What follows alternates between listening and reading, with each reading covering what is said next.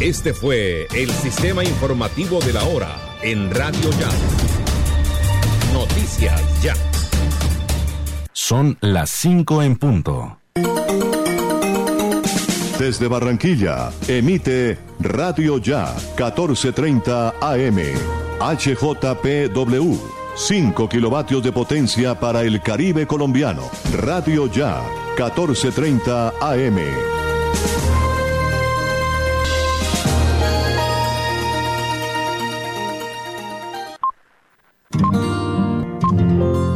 El siguiente programa es responsabilidad de sus realizadores. A las 5 de la tarde, las principales noticias del día alcanzaron su desarrollo. A las 5 de la tarde, el entretenimiento se hace más necesario. A las 5 de la tarde, podemos reunirnos todos y producir para ustedes. Cae la tarde. Cae la tarde. La manera diferente de hacer radio. Cae la tarde. Por Radio Ya. Lunes a viernes.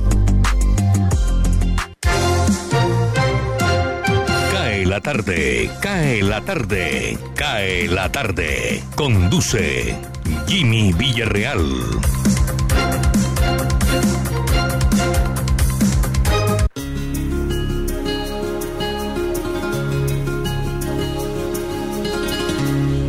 Con la gente que me gusta, me dan las claras del alba compartiendo madrugada. Muy buenas tardes.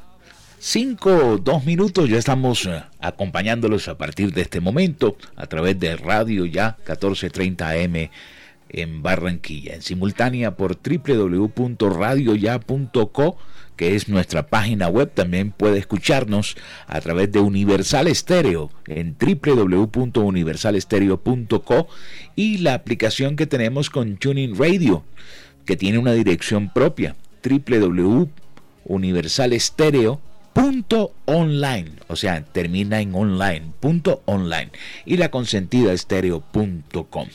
Hoy es 9 de septiembre, jueves. Hoy juega la selección Colombia y estamos en vísperas de este partido. Por eso nuestro tema del día para conversar a través de la línea de WhatsApp con nuestros oyentes al 319-355-5785 hagamos una breve polla, o sea, denme sus marcadores y sus comentarios de cómo ven el partido en la tarde de hoy entre Colombia y Brasil, que se va a celebrar eh, aquí en el estadio Roberto Meléndez. Ya está la alineación para el día de hoy, Ospina en el arco. El cuatro defensivo está Moreno, Murillo, Cuesta y Cuadrado. En el medio campo, Mateus Uribe, Barrios, le acompañan por la punta izquierda Luis Díaz y por la derecha Juanfe Quintero y como atacantes Miguel Ángel Borja y Borré. Esa es la titular en el día de hoy para enfrentar al equipo chileno. Miremos efemérides, fechas importantes en un día como hoy. Un 9 de septiembre, en el año de 1915, cuatro Zeppelins de la División Naval Alemana bombardearon a Londres con bombas de alto explosivo y otras bombas incendiarias. Ese fue el ataque más importante sobre el Reino Unido hasta el momento. Miremos a ver otras fechas importantes. 1942, un avión japonés bombardea eh, Brookings, Oregón, único ataque aéreo durante la Segunda Guerra Mundial en territorio continental norteamericano, porque el otro ataque fue sobre territorio eh, insular, que fue en Pearl Harbor. Vamos a ver 1951, las fuerzas del Ejército Popular de Liberación China ocuparon Lhasa, capital del Tíbet. En 1979, Tracy Austin se convierte en la más joven en alcanzar el abierto de tenis de Estados Unidos con 16 años hasta el año 2019. En 1988 hubo mil muertos en Bangladesh por las inundaciones que provocó el desbordamiento de un río. miremos otras cifras y otras, otras fechas que sean importantes para nosotros. 2020, el presidente de Estados Unidos, Donald Trump, admite que minimizó la gravedad de la pandemia del coronavirus para contener el pánico. Todavía están sufriendo las consecuencias. Hoy en Estados Unidos, por, por esa... Eh, posición de Donald Trump de decir que eso era una gripita, que eso no pasaba nada, que los Estados Unidos estaban por encima de la pandemia, miren los signos y las cifras en el día de hoy. Todavía no han podido, a pesar de que tienen todas las vacunas del mundo, no han podido controlar la pandemia. Hoy nos acompañan Freddy Rocha desde el sur de la Florida, Alberto Marchena, Elvis Payares, Osvaldo Zampayo, Jenny Ramírez, Jorge Pérez en el máster, Jesús Alzate Arroyo, nuestro, nuestro locutor de cabecera, nuestro voiceover, Florentino Mesa, eh, Gardia también está con nosotros. Y quien les habla, Jimmy Villarreal, desde mi máster en casa. Y detrás de nosotros, eh, la voz de América, Radio Deutsche Welle de Alemania y Radio Francia Internacional. Hoy invitado a tomar café el reconocido y legendario periodista Juan Guillermo Ríos. No se pierda este cafecito con Juan Guillermo Ríos después del break de las y 30 va a estar con nosotros contándonos sobre su vida y sobre su más reciente libro. Bienvenidos sean todos a Cae la tarde, Radio Tranquila para volver a casa. Alrededor de una mesa. Cae la tarde radio para regresar a casa. Elvis Payares Matute. Atención. Certificado digital de vacunación ya superó las 328 mil descargas. El Ministerio de Salud y Protección Social recordó a la ciudadanía que este documento se puede obtener de manera gratuita. Desde el pasado 31 de agosto, todos los colombianos vacunados contra el COVID-19 cuentan con su certificado digital de vacunación entregado por el Gobierno Nacional, el cual, con corte a las 6 de la mañana del 9 de septiembre, ya ha sido descargado por 328.382 ciudadanos con un promedio diario de 30.000 certificados. Así lo señaló Weimar Pasos, jefe de la oficina de OTIC del Ministerio de Salud y Protección Social. El funcionario enfatizó en que el certificado digital de vacunación del Ministerio de Salud y Protección Social es el único y el oficial junto con el carné físico entregado al momento de la vacunación, que es válido en el territorio nacional y reconocido internacionalmente. En tal sentido, cualquier otro carné virtual o físico emitido por una institución diferente al Ministerio de Salud y Protección Social no es válido, por lo que las personas deben tener precaución de no acceder a servicios no oficiales que ofrecen tal documento. Es de tener presente que el certificado digital de vacunación es gratuito y nadie debe acudir a intermediarios para obtenerlo. Atención Barranquilla. La Policía del Atlántico reportó en la mañana de hoy la captura de seis supuestos delincuentes que son señalados de intentar ingresar al Banco Agrario para robarlo. En medio de la captura, los uniformados hallaron herramientas que supuestamente iban a ser utilizadas para poder ingresar a la entidad bancaria. El coronel Carlos Urrea, comandante de la Policía del Atlántico, sostuvo que en una casa abandonada que comunicaba con este banco cerca de la una de la mañana aproximadamente, en la vigilancia que teníamos notamos que habían seis personas involucradas en este intento de robo al Banco Agrario de Juan de Acosta. El oficial dijo que la colaboración de la comunidad fue fundamental para poder lograr estos resultados. También sostuvo que seguirán realizando labores preventivas para evitar que estos casos se sigan registrando. La detención de estos sujetos se dio en la madrugada de hoy. Las autoridades dijeron que durante este año no se han registrado este tipo de hechos en los municipios del Atlántico. Contrato de concesión debe ser cumplido, así lo ha señalado la Agencia Nacional de Infraestructura sobre el Ernesto Cortizos. El alcalde Jaime Pumarejo y el presidente de la ANI sostuvieron una reunión para analizar el avance de las obras en la terminal aérea. Al término de la reunión que citó el alcalde Jaime Pumarejo, quedó claro que el Grupo Aeroportuario del Caribe deberá cumplir con las condiciones contractuales que fueron pactadas en el inicio de la concesión. No estamos de acuerdo con las pretensiones de la concesión porque consideramos que no son al lugar, señaló el presidente de la Agencia Nacional de Infraestructura, Manuel Felipe Gutiérrez. Gutiérrez dijo que el gobierno no considera aceptable que el concesionario solicite una compensación económica. Aseguró que el proyecto se entregará pronto con las obras que requieren los viajeros, tal como lo establece el contrato. Bogotá. El Congreso de la República aprobó la conciliación de la reforma tributaria o denominado proyecto de inversión social. En Senado se avaló con una votación de 70 a favor y 8 en contra y en la Cámara de Representantes con 132 votos positivos y 22 negativos. Así las cosas, se espera que en los próximos días la iniciativa, que tendrá un recaudo fijo de 15,2 billones de pesos, pase a sanción presidencial. Aunque este proyecto empezará a regir desde enero de 2022, este año empezarán a operar algunos artículos como el ingreso solidario y el subsidio a la nómina para garantizar la continuidad de estos dos programas. Bogotá. Retorno a clases presenciales no debe prolongarse más, advierte la Procuraduría. La Procuraduría General de la Nación hizo un llamado a los alcaldes y gobernadores del país para fortalecer las medidas de bioseguridad en los colegios con el fin de acelerar el retorno de los niños, niñas y adolescentes a las aulas. A través de una carta enviada a los mandatarios, la Procuraduría advirtió sobre la prioridad para garantizar el derecho a la educación de los menores, sobre todo en aquellos que no cuentan con los instrumentos necesarios para la conectividad.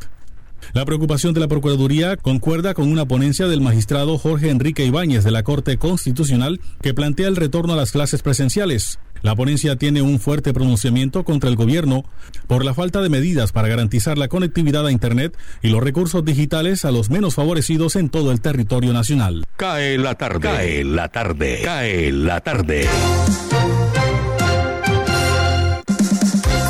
Radio Francia Internacional. Noticias del Mundo.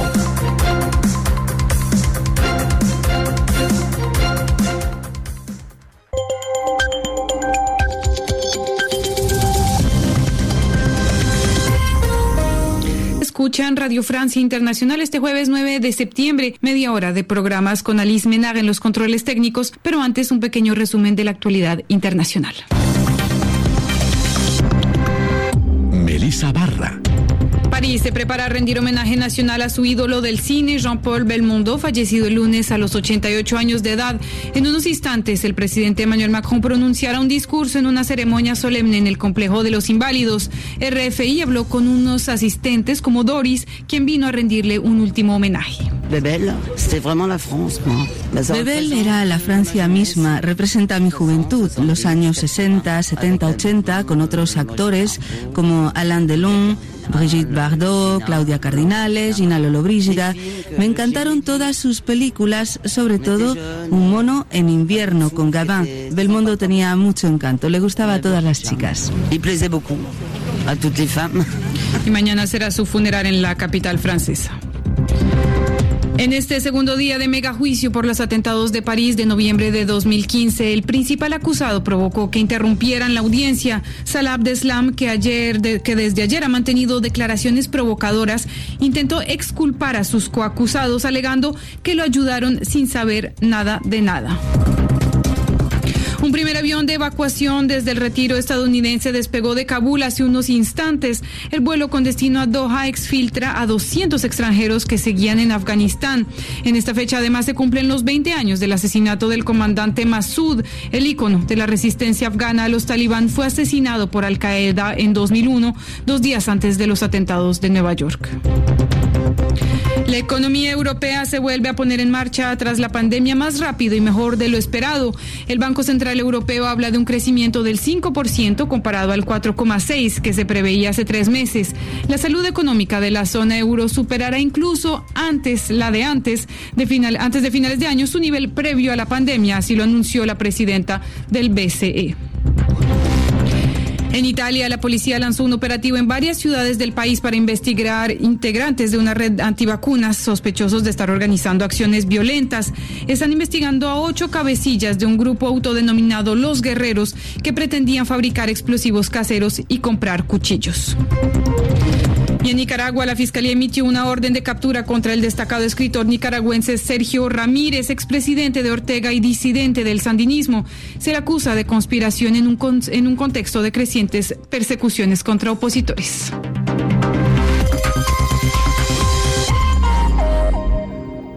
Cae la tarde. Radio Tranquila. Oye, pasa una La calle me llama.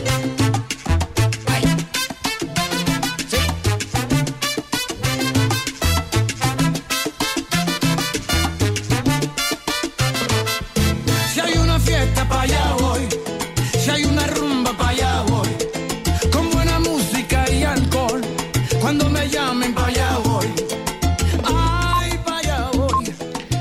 Ya estamos sobre las 5 de la tarde, 15 minutos. Eso es lo más reciente de Mark Anthony para ponerle alegría, salsita a esta tarde en víspera de este partido entre Colombia y Chile. Ya tengo mensajes de WhatsApp a través del 319-355-5785 sobre resultados del partido.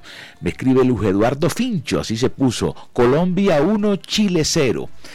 Vamos a ver quién más me escribe aquí. Mafe Barajas me dice, yo daría por hecho que el partido queda 2 a 1 a favor de Colombia. Luis Fernando Quintero Castaño me dice 1 a 0 ganando Chile. Bueno, cada quien tiene derecho a pensar. Yo voy con optimismo y voy a decir mi marcador.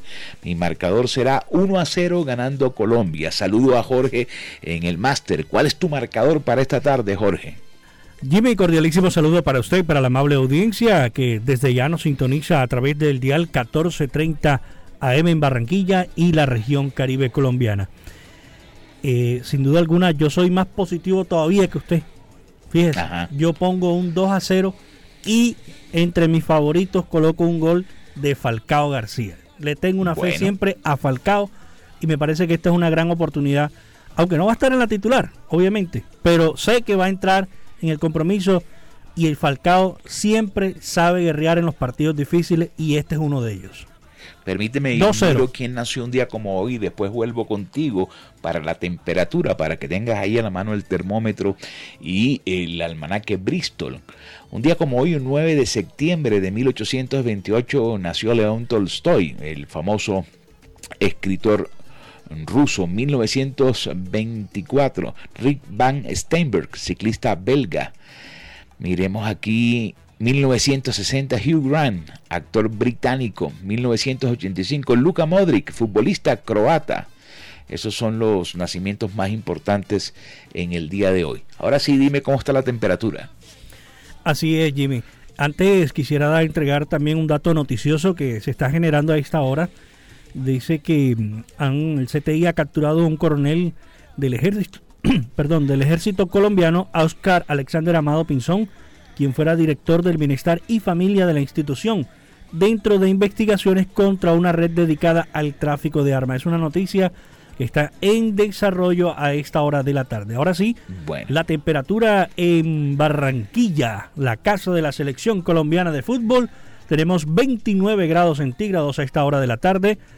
La cielo parcialmente nublado, aunque yo aquí desde el balcón de Radio Ya veo un, sol radiante que entra a nuestra recepción y veo cielo despejado. Veo cielo despejado. Creo que tendremos buena temperatura para el compromiso. Sensación térmica a esta hora, Jimmy, 34 grados centígrados. El sol se ocultará a las 6 y 3 de la tarde. Tendremos en la noche una temperatura mínima de 26 grados la humedad del 78%, vientos de 16 kilómetros por hora a esta hora y la visibilidad en el aeropuerto Ernesto Cortizos de Soledad es de 9,6 kilómetros. Perfecto. Le recuerdo que después del break de las y media está invitado a tomar café con nosotros y a ver el partido. Eh, Juan Guillermo Ríos con nosotros y también se queda a ver el partido. Miremos a ver quién murió hoy 9 de septiembre.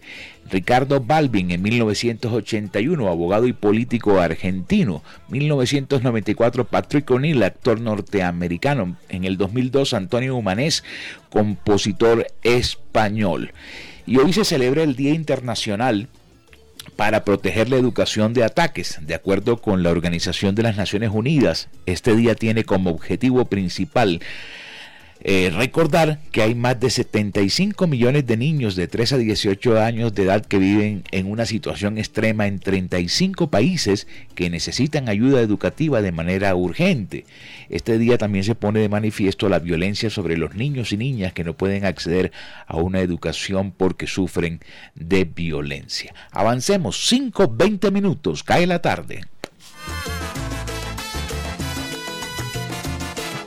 Cae la tarde. Cae la tarde. Cae la tarde. La voz de América. Noticias del mundo.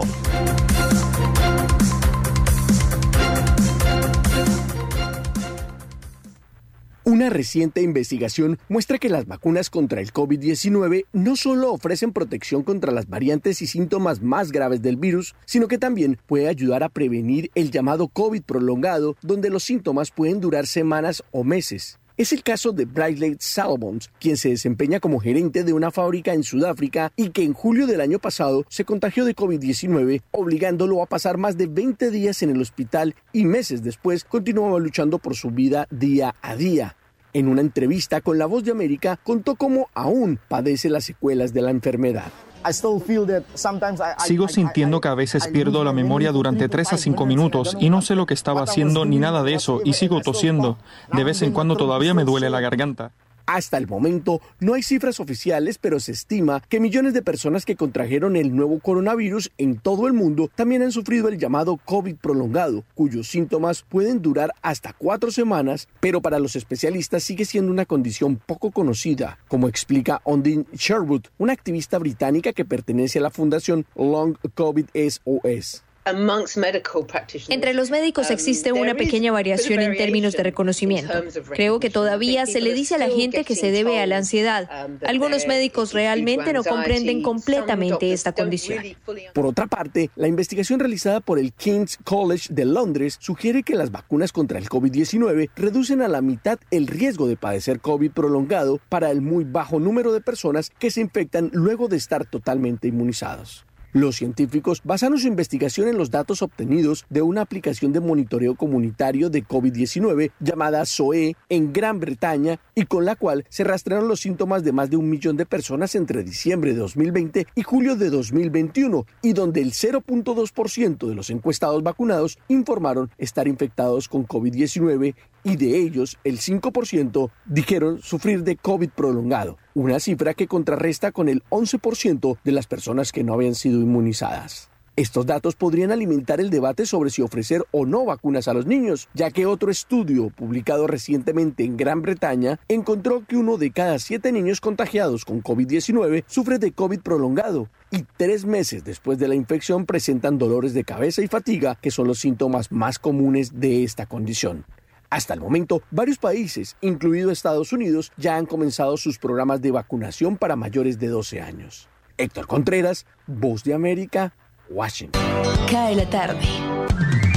Radio Tranquila. Deportes. Muy buenas tardes, aquí está toda la información deportiva para CAE la tarde. Hoy se juega la fecha número 10 de las eliminatorias de la Conmebol para la Copa Mundial de Fútbol Qatar 2022. De esta manera se completan nueve fechas y llegamos a la mitad de las eliminatorias. Hoy a las cinco y media jugarán Uruguay-Ecuador y Paraguay-Venezuela para arrancar la fecha. Uruguay-Ecuador, un partido que tendrá la mira puesta de todos los colombianos. Son las dos selecciones que están por encima de la tricolor. Así que esperemos un resultado positivo para los cafeteros.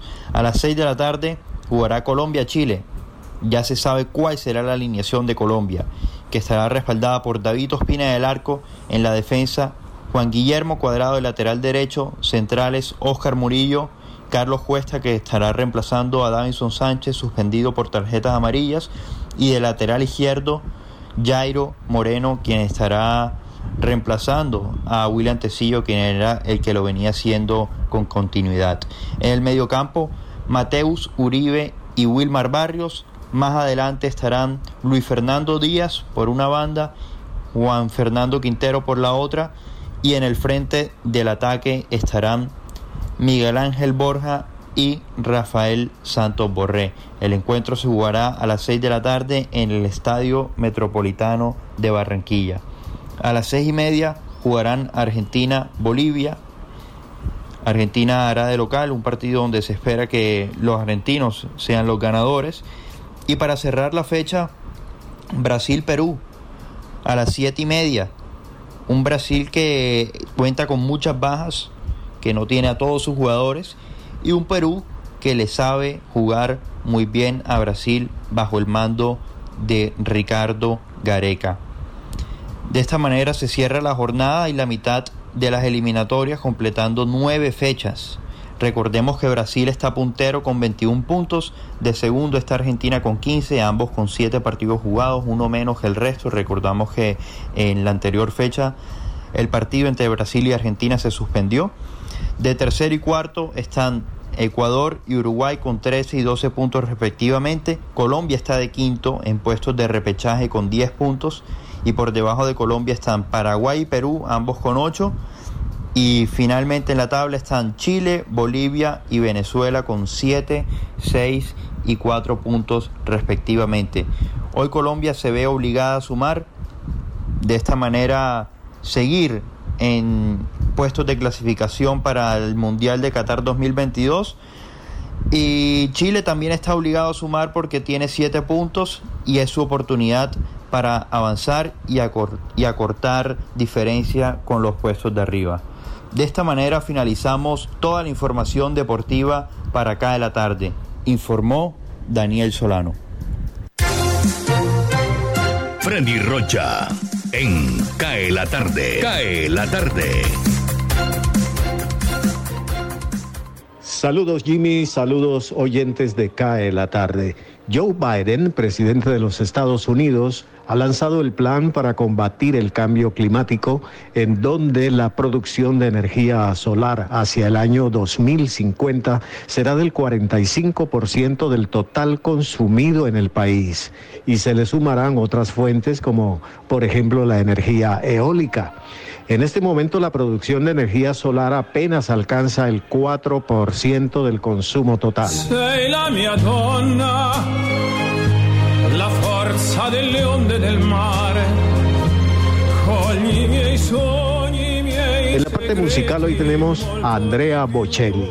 Prácticamente el tenor se traslada a los Estados Unidos en donde tiene programados una serie de conciertos con duración de dos horas y media y cantando alrededor de 16 a 21 temas por noche. Inicia el miércoles 13 de octubre en Milwaukee en el Pfizer B Forum y finaliza el día 4 de noviembre en Portland, estado de Oregon. Notas de viaje en Cae la tarde. La tarde, Radio Blada, para regresar a casa. You know sometimes I think about us now and then, but I never wanna fall again.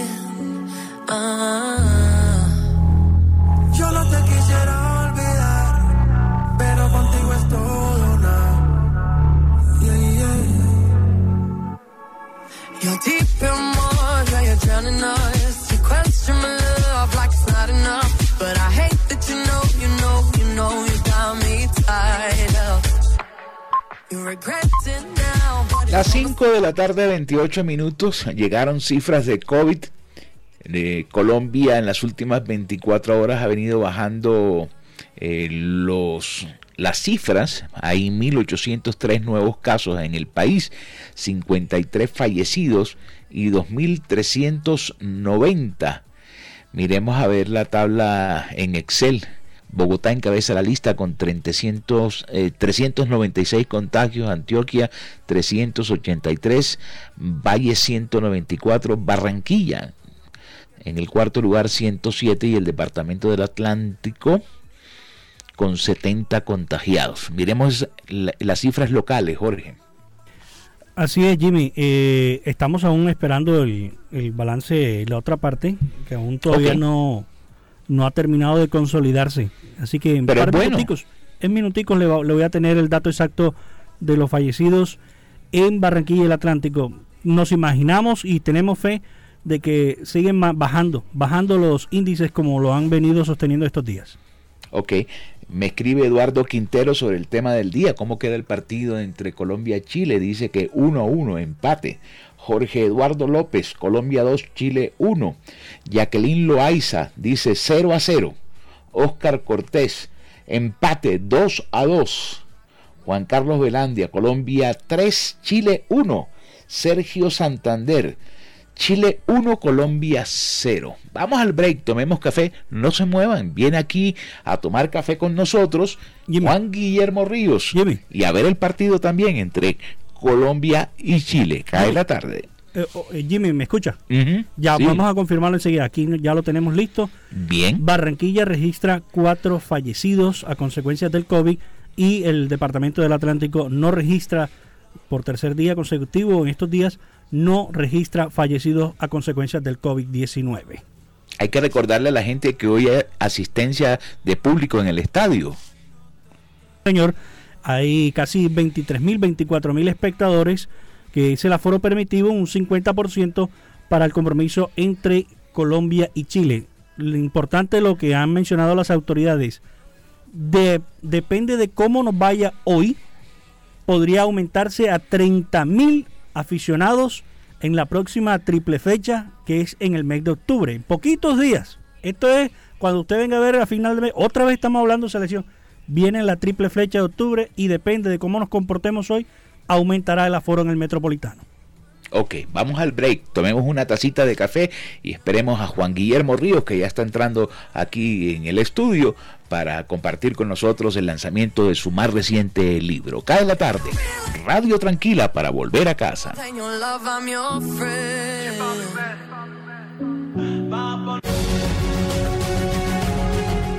www.radioya.com es la radio digital de tu generación.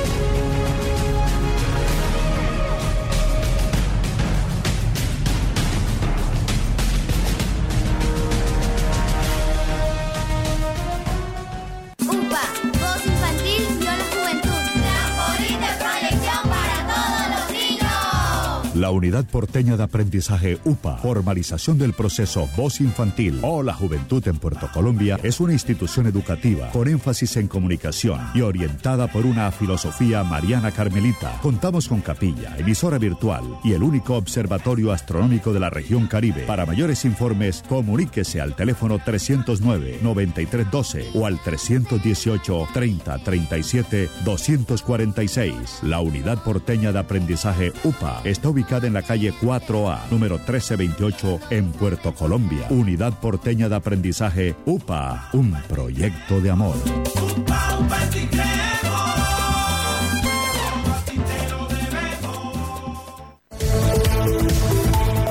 Ampliamos la franja informativa en Radio Ya, de 11 y 30 a 12 y 30 del mediodía. Informativo 1430 del mediodía. La verdad meridiana. Información de nuestra región. Radio Ya, para vivir bien informado.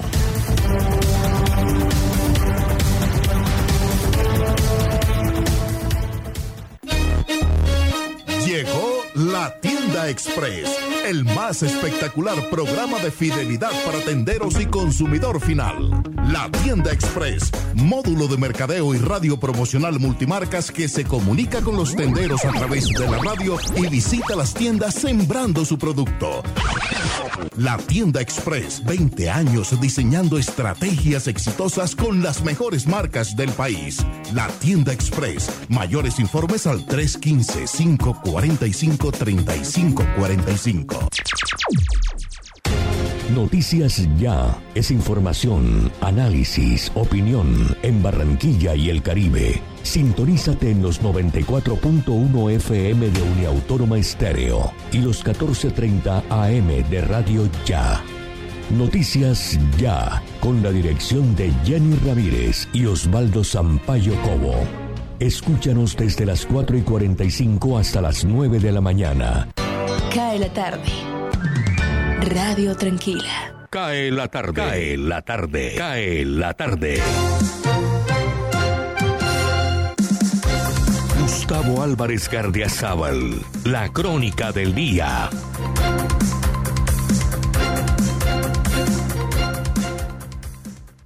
Solo les cabe el calificativo de miserables. Hace unos días dije aquí que el doctor Arregocés, un alto funcionario del Ministerio de Salud, con la venia obviamente de la Casa de Nariño y del ministro de Salud, había salido oficialmente a decirnos que la vacuna de Moderna tenía mejor efecto si la segunda dosis se aplicaba 84 días después de haberse puesto la primera. Dije aquí que resultaba sospechoso que no se mostrara un respaldo científico ni de los fabricantes de la vacuna a esa afirmación peregrina. Nadie dijo nada. El país, adormecido por los garrotazos de las mentiras que vomitan desde la casa de Nariño, se quedó mudo y prefirió no discutirle a quien durante tres años ha sido el gerente de Mentiritas SAS y no un verdadero presidente.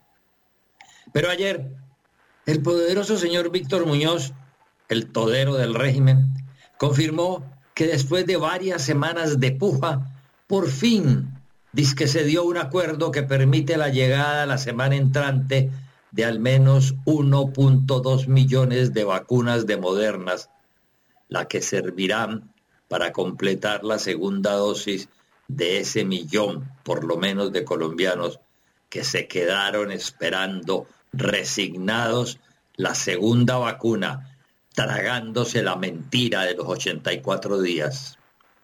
¿Por qué no le dijeron la verdad al país? ¿Por qué se inventaron el descubrimiento científico de los 84 días y se dieron el lujo de jugar a mentiritas con la salud del pueblo colombiano?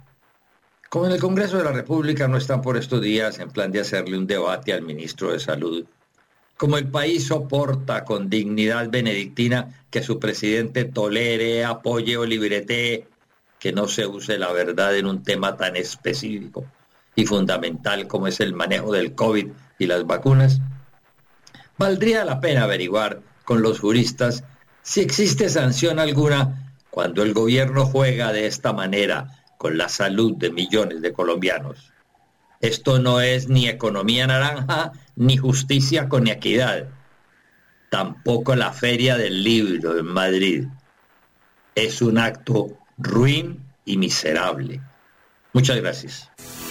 Alberto Marchena, con rock a domicilio en Cae la Tarde.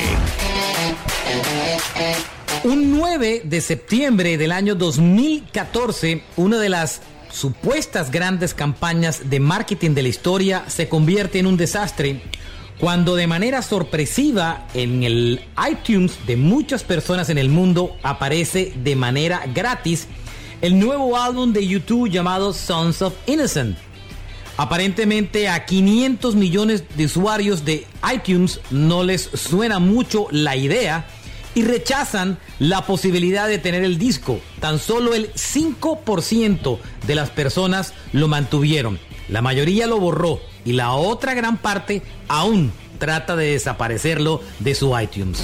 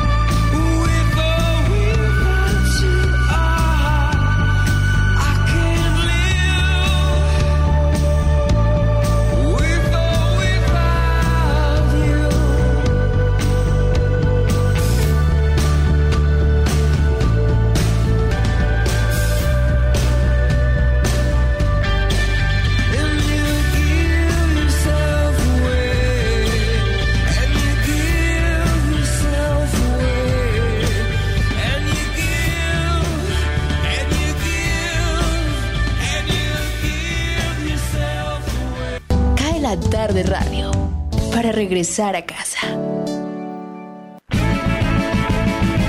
Llegó la hora de tomar café. Nos tomamos un café con Juan Guillermo Ríos, quien está lanzando un libro que se llama Memorias con paz, amor y buen genio. Si ustedes recuerdan la época dorada de la televisión, esa era la frase con la cual este señor se presentaba todos los días a entregarnos las noticias en Colombia. Juan Guillermo, bienvenido, qué placer saludarte. Jaime, un abrazo supremamente grande, infinito para ti, para tus oyentes. Me encanta enormemente estar a esta hora con ustedes. ¿Qué ha sido de tu vida? O sea, después que dejaste la televisión, pasaste a la radio, tú eres un hombre polifacético, pero tienes a tu haber el hecho que marcaste una etapa interesante en la televisión colombiana. Veníamos que los noticieros de televisión tenían presentadores que eran normalmente locutores y tú haces la labor del anchor como en los Estados Unidos, que es el hecho que el periodista mismo presenta la noticia en un estilo informal, muy propio. Llegaste a romper una barrera impresionante en sintonía. Arranquemos primero por esa etapa y vamos llegando hasta el libro. Claro, claro. Eh, yo estoy vigente, estoy en la profesión y en la academia. Eh, estoy eh, hace 17 años en la Universidad Sergio Arboleda, la Universidad Sergio Arboleda, que también tiene sede en Santa Marta. Tenemos una sede muy, muy buena en Santa Marta. Eh, he estado en Santa Marta pues, varias veces en conferencias. Me encantaría ir a, a Barranquilla, pues también porque hace rato que no voy. Estoy vigente, estoy en la profesión y eh, mi hijo Andrés, Andrés Ríos, eh, eh, escribió este libro, Memorias con paz, amor y buen genio, una historia de periodismo y de superación personal. Y, y, pues vamos para, para adelante. Quiero, mm, con el permiso tuyo, un homenaje a un colega que se nos fue hace cinco días. Sí, claro. Un, un, gran, un gran amigo y un gran colega que es Javier Ayala. Javier Ayala, sí, todo un personaje también. Así es, así ¿Tú, es. ¿Tú lograste compartir mesa con Javier en Caracol Radio? Sí, estuvimos en 6 a.m. A, a, 9 a.m.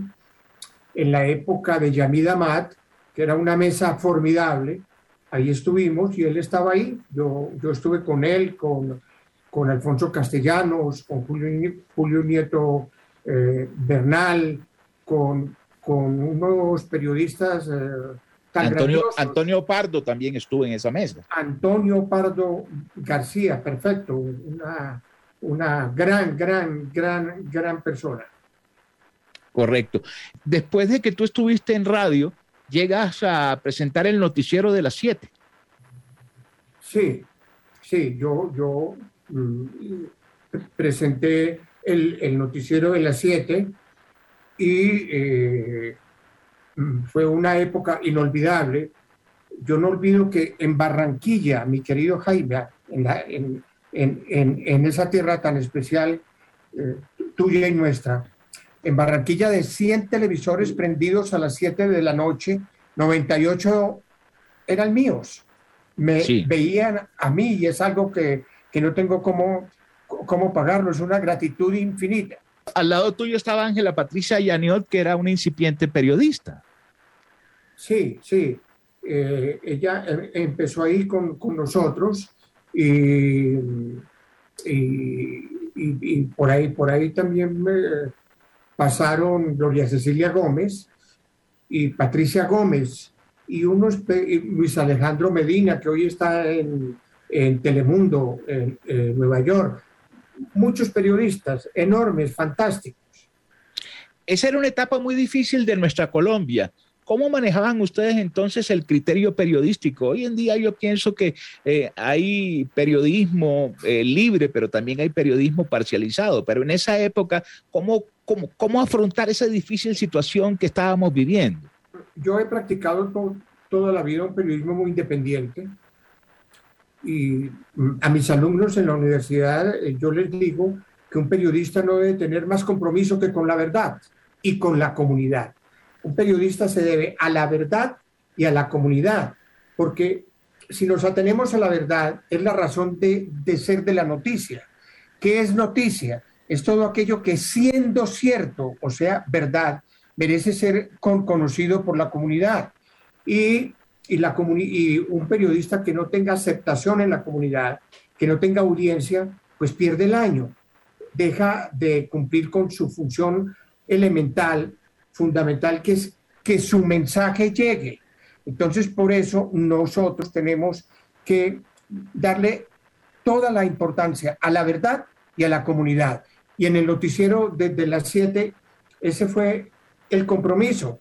Lastimosamente, un compromiso que se vio eh, truncado porque eh, como yo le daba participación a todo el mundo, al, gobierno, a la oposición, a los, de, a los de izquierda, a los de derecha, a los de centro, a todo el mundo, era un noticiero que le daba cabida a todo el mundo, pues el presidente de la ANDI de la época, Fabio Echeverry Correa, eh, salió con la teoría de que yo era un guerrillero infiltrado y que me tenían que- que sacar de la televisión. Y se dio la paradoja eh, absolutamente eh, absurda de que el primer noticiero en audiencia no tenía un solo aviso. Yo era el primero en sintonía, pero sin avisos, porque eh, eh, Fa- Fabio Echeverry, como presidente de la ANDI, había ordenado un bloqueo contra mí. Eh, yo estoy en la... en la- eh, hasta hace un tiempo estaba en el Canal 1, pero con todas estas vicisitudes de la pandemia, pues eh, eh, la programación en televisión se ha reducido enormemente, eh, enormemente.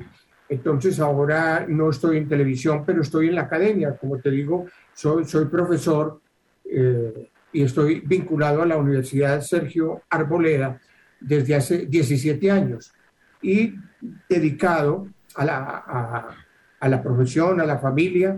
Tengo unos hijos maravillosos, Andrés, Juan Sebastián, Saray, y dos nietos que, que, me, llenan y me, y me, y me abruman cuando, cuando los veo, que son eh, Mariana, que vive en Medellín, y Juan Nicolás, que vive en Bogotá, tiene tres años, pero es eh, un motor de, de vida para mi alma impresionante. Según te entendí al inicio, el libro que se lanzó es hecho eh, a dos manos, o sea, entre tu hijo y tú, o es un resumen de tu hijo sobre tu carrera profesional. Sí, el, libro es hechura total de, de mi hijo Andrés. Eh, eh, el libro tuvo una serie de, de vaivenes porque pensamos hacer el libro recién salido yo de, de mi cáncer, de, la crisis de- del cáncer que me atacó. Eh, mi hijo dijo, tenemos que hacer un libro porque si, tú te vas tienes que dejar algo. En esa época eh, in- interesamos a un autor muy reconocido en el país como es Héctor Abad, pero él tenía otro proyecto y, no, lo pudo, no lo pudo aceptar. Se lo ofrecimos a un eh, escritor de una dinastía barranquillera fantástica, que es eh, eh, el hijo de Andrés Salcedo. Alberto, sí. Sí, yo, yo trabajé con, con Andrés y lo recuerdo mucho. Y entonces él, él tampoco pudo en esa época. El libro dio vueltas y en marzo de, de este año, que me sometían a, a- a- a una cirugía y es la última que afortunadamente he tenido, Andrés dijo, mi hijo dijo, bueno, hagamos el libro porque, porque era un- una cirugía donde solamente tenía posibilidades de, sobrevivir mínimas. El, médico que me, que, me operó una cirugía en el estómago dijo, mire, esto eh, tiene el no- más del 90% de posibilidades de que se nos quede en el quirófano. Entonces ahí fue cuando me dijo, hagamos el libro. Y como tú ves, Jaime, no me quedé en el quirógrafo, en el quirófano, perdón, y afortunadamente estoy acá contigo. Ok, ¿y el libro trata eh, apartes de tu vida o es un recorrido por Colombia mirando las noticias, como dice ahí, con paz, amor y buen genio? El libro es un, un recorrido paralelo. Por un lado es un, un recuento y un recorrido de mi vida y un recuento paralelo de los hechos que marcaron al país durante el tiempo que, eh, que, eh, eh, eh, que está registrado en el libro, y que son hechos como la, el Palacio de, de Justicia, la toma de la Embajada de República Dominicana, la terrible, eh, la terrible tragedia de Armero, en fin, varios hechos. Entonces, el libro es una simbiosis armónica entre mi vida personal, profesional y lo que pasaba y lo que pasa en el país. Aterrizando en el actual, en el día de hoy, viendo la experiencia suya eh, eh, a través del periodismo y para las nuevas generaciones, hoy en día el periodismo está pienso que muy confundido. Cualquiera que abre un tweet, cualquiera que abre un, una de estas aplicaciones de redes sociales ya se cree con derecho de juzgar y de emitir conceptos y se autoproclama como periodista. ¿Cómo ve la situación actual en una Colombia tan polarizada en que hoy la mayoría de los debates, no solamente políticos, sino hasta personales, se hacen a través de las redes sociales? ¿Cuál debe ser la misión del periodista en este caso? Mm, pues la misión del, del, periodista es una misión histórica que no ha cambiado al día de, hoy para nada, salvo por la invasión tecnológica. Hoy, hoy tenemos una invasión tecnológica abrumadora que casi que nos catapulta. Entonces, mm, por la experiencia que, que, que, yo, que yo he tenido y por mi experiencia en la universidad, yo noto que mm, no todos, Jaime, no todos, pero algunos de los jóvenes que están a punto de llegar a la profesión quieren ser de una directores, es decir, pasar de, del aula, del salón, de la universidad directamente a ser directores. Esa ambición es muy loable y desde luego es válida, pero como en todas las carreras, en el periodismo hay que, hay, que empezar por escalones, el primer escalón, el segundo, el tercero, ascender, ascender, y cada, cada día es una sapiencia, tú aprendes. Y aprendes de la comunidad, tú tienes que salir a la calle, gastarte los zapatos y no olvidar una cosa, Jaime, no olvidar una cosa, que la más bella expresión del periodismo es la reportería sin reportería no hay periodismo. El periodista reportero es un periodista que se, que, se gasta los zapatos, que habla con la gente, que sale a la calle, que la gente lo ve y lo identifica y se convierte en el vocero de la comunidad. Y ese periodista, como vocero de la comunidad, no tiene más compromisos que con la verdad y la comunidad no tiene que rendirle cuentas a ningún grupo de presión, sea eclesiástico, económico, político, el que sea, solamente a la verdad y a la comunidad, que es a lo que se debe. Juan Guillermo, el libro está en este momento eh, en todas las librerías del país y puede ser una pieza, puede ser, puede ser, no, estoy seguro, debe ser una pieza de consulta de aquellos quienes ingresan a la universidad a buscar la profesión de periodismo. Pero antes de, que me responda, te hago una pregunta. Hace unos, hace, hace unos años alguien me dijo que para qué estudiar periodismo, si fácilmente uno podría ser, por ejemplo, economista y ejercer la profesión como periodista. ¿Tú cómo miras ese, ese punto de vista?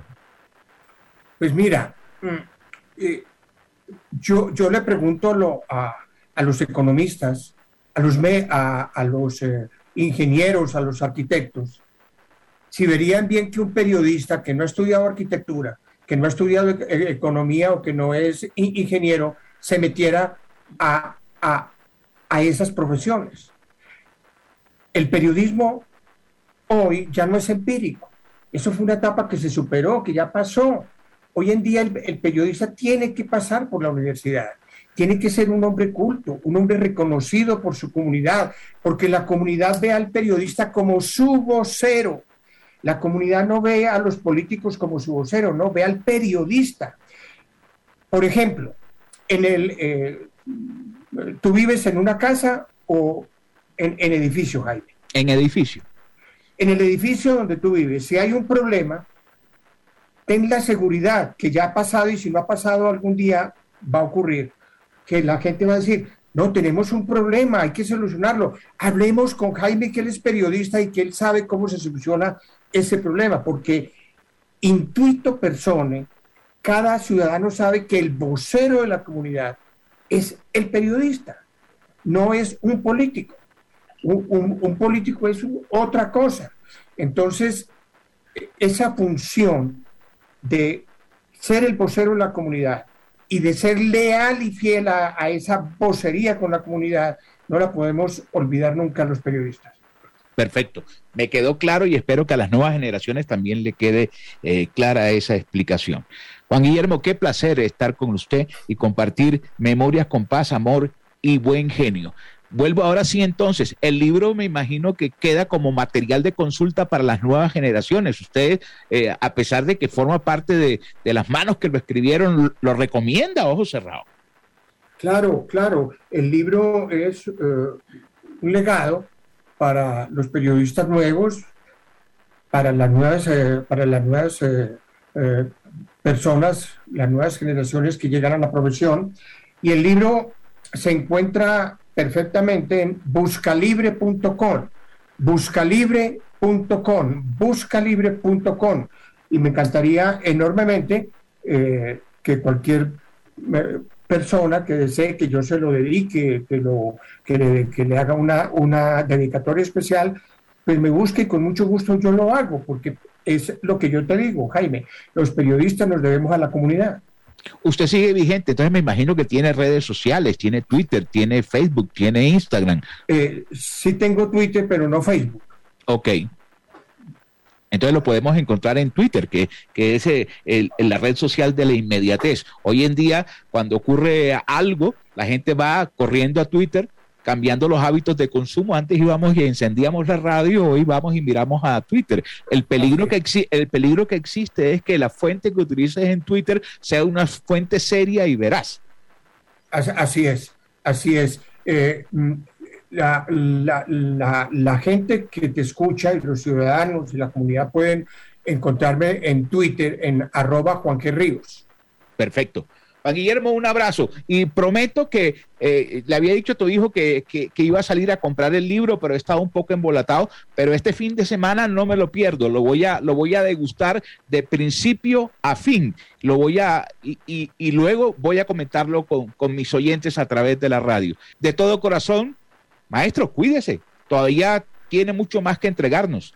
Eh, Te lo agradezco mucho. eh, un abrazo para, para tus oyentes. Muchas gracias por esta eh, entrevista y, y desde luego eh, vamos para adelante con paz, amor y buen genio. Cae la tarde. Radio Tranquila.